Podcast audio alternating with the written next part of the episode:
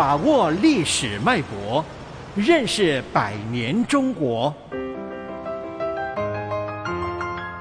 世纪长征，青春之歌，赴法勤工俭学。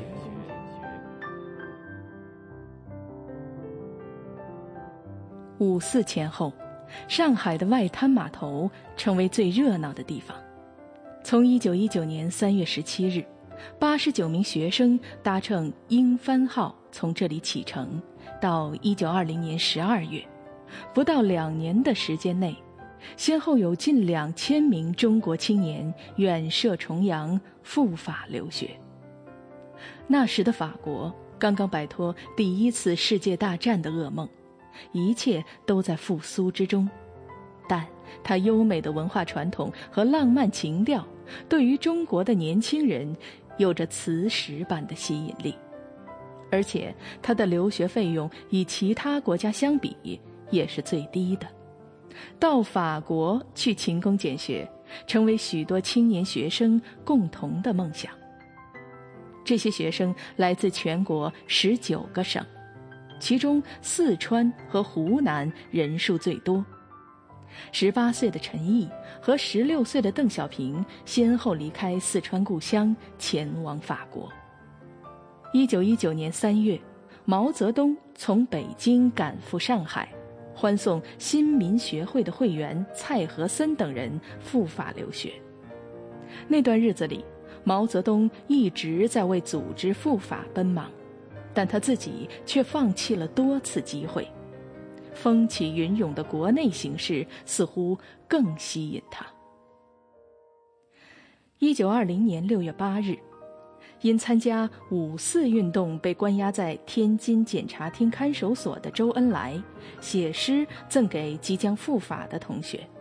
诗中写道：“出国去，走东海、南海。”红海、地中海，一处处的浪卷涛涌，奔腾浩瀚，送你到那自由故乡的法兰西海岸。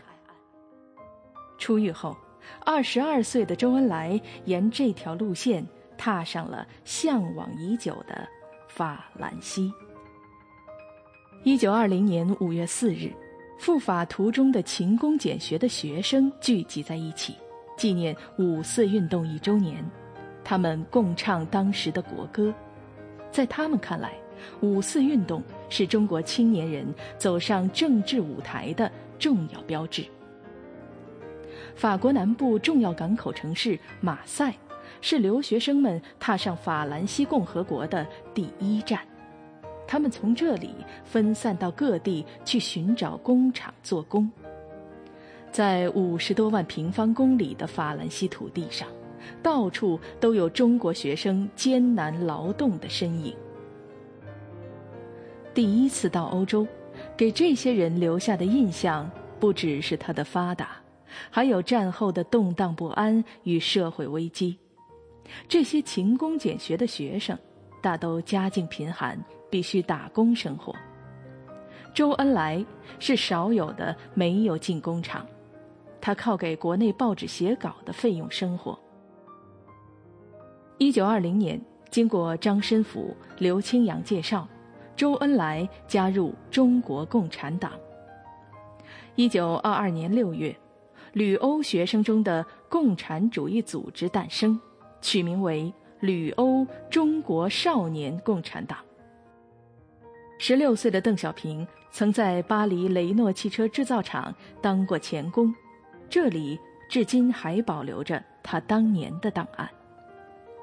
一战结束后，中国知识界对于资本主义的发展开始产生怀疑，这是五四运动以后思想界发生巨变的根源。一批共产主义者也由此诞生。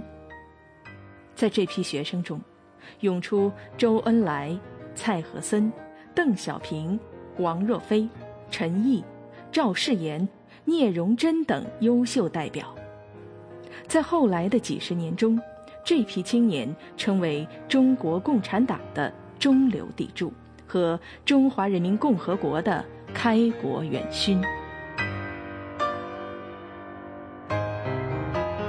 世纪长征，世纪长征系列活动筹备委员会，香港电台普通话台全力推动，教育局全力支持。